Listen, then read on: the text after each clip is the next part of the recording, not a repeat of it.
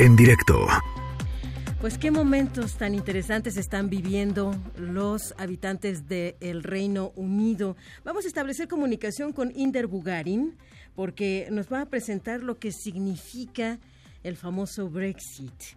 Hoy día se oficializa la salida del Reino Unido de la Unión Europea. Inder, te escuchamos con mucho gusto. Bienvenido. Tardes, Rocío Méndez. Saludos, México. Este momento quedará marcado por siempre en los almanaques del mundo. Reino Unido finalmente abandona la Unión Europea tres años y medio después de que la mayoría de los británicos votara por el Brexit. Hace unos instantes nació una nueva Europa. La Unión Europea dejó de tener 28 miembros y pasó a 27, mientras que el Reino Unido puso fin a 47 años de membresía y se convirtió en el primer Estado miembro que decide abandonar el bloque. Hasta hace unos minutos la Unión Europea solo había sumado miembros durante las siete décadas que lleva el proceso de integración, pero hoy todo ha cambiado. Por primera vez un país decide abandonar el bloque y no se trata de cualquier miembro, es la segunda economía más grande de Europa y un miembro permanente del Consejo de Seguridad de Naciones Unidas. En Bruselas, el Reino Unido fue despedido de manera discreta, con expresiones de sentimientos encontrados y mensajes de que la historia no termina aquí. Se abre tan solo un nuevo capítulo. Escuchemos al presidente del Consejo Europeo, Charles Michel.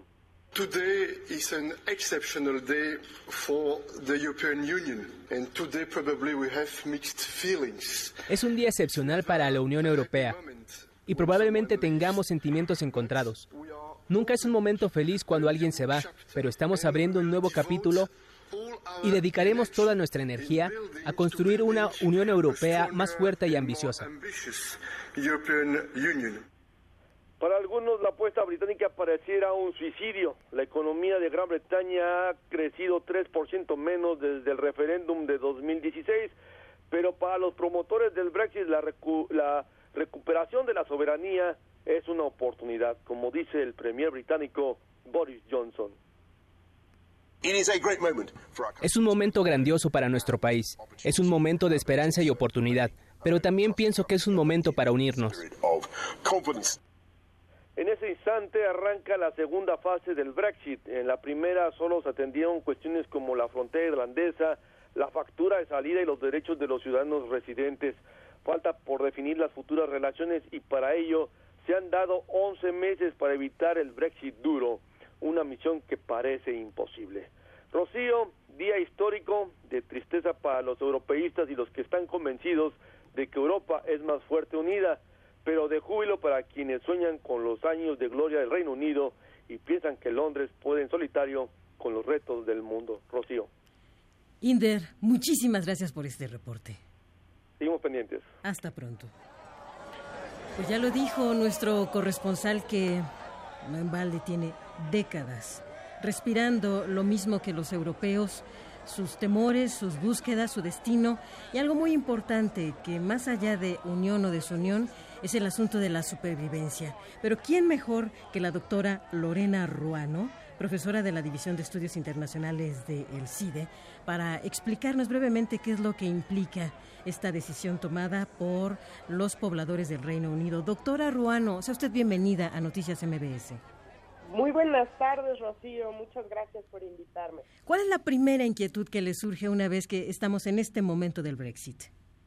Ay, bueno, pues primero es la polarización dentro del propio Reino Unido, que a pesar de que se haya llegado a este momento, no va a desaparecer. De hecho, ahora estaba revisando el Twitter justo antes de hablar contigo, y pues lo que se ve es realmente eh, la gente que está a favor de, de la Unión Europea muy triste, eh, y pensando en, en cómo volver, ¿no?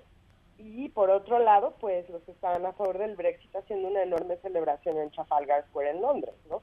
Eh, con un discurso nacionalista eh, y te diría yo patriotero, ¿no? que pues me preocupa mucho en términos de cómo va a terminar la población. Esa es una primera preocupación. La segunda, como mencionaba eh, en su reportaje va a ser este año que empieza ahora eh, y que corre, digamos, un periodo de transición ahora. El Reino Unido pues ya no va a tener representación en las instituciones de la Unión Europea y sin embargo va a seguir aplicando casi toda la legislación eh, durante este año. Entonces va a ser un año complicado, porque justamente para evitar que fuera un corte brusco eh, y que hubiera verdaderos problemas eh, tanto para la economía como para la gente, decidieron hacer este periodo de transición.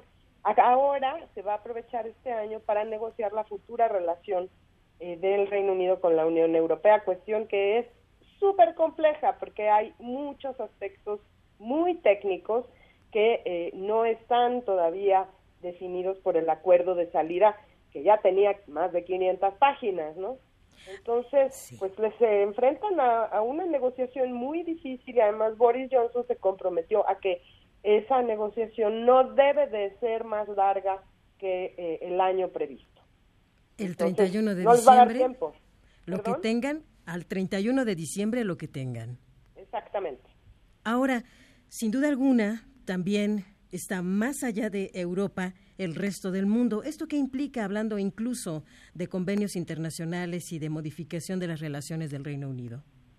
Bueno, sí, el Reino Unido, eh, una de las razones, no, diría yo razones, pero de los motivos del, del quienes apoyaban el Brexit era justamente esta como nostalgia del imperio británico, ¿no? Y entonces muchos piensan que las ex colonias británicas y miembros del Commonwealth están deseando de firmar acuerdos de libre comercio eh, con el Reino Unido. Esto a mí me parece eh, muy dudoso. Yo no he visto a la India correr a los brazos de la antigua metrópoli para negociar nada, ¿no? También tienen la ilusión de firmar un acuerdo con Estados Unidos de libre comercio, pero bueno, nosotros aquí en México que hemos tenido que negociar con Donald Trump, ¿verdad? Sabemos que no es una tarea sencilla eh, y que eh, pues las exigencias del gobierno de Trump, sobre todo en términos comerciales, son hoy en día un tanto contradictorias. ¿no? Entonces yo creo que eso no va a ser fácil. Por otra parte, eh, yo creo que muy pocos países, incluyendo el nuestro, se pueden lanzar abrir una negociación con el Reino Unido, digamos, ya en serio, ya en, el detalle, hasta que no esté definido cuál va a ser el vínculo con la Unión Europea, ¿no? Porque no sabemos si vamos a aplicar las mismas reglas que ya teníamos, o si simplemente las vamos a modificar un poquito, o si las vamos a modificar completamente, ¿no? También es necesario que el Reino Unido defina cuál va a ser su relación con la Organización Mundial de Comercio, porque hasta ahora, pues, este, no estaba el Reino Unido como tal, sino que está representado por eh, la Comisión Europea. Entonces yo creo que todavía falta un año. Este año va a ser importante para que los países que el Reino Unido quiere acercar, eh, pues vean eh, en qué va a quedar esto, ¿no? Porque la verdad es la mamá de todos los divorcios, el Brexit, y pues todavía siguen en el juzgado, digamos, ¿no? Para hacer una metáfora. Doctora Ruano, pues le rogamos que nos acompañe a lo largo de las próximas semanas y meses para poder comprender cómo va avanzando el Reino Unido en esta construcción. Muchísimas gracias por esta tarde. A ti, Rocío, qué excelente tarde. Que le vaya muy bien. En directo.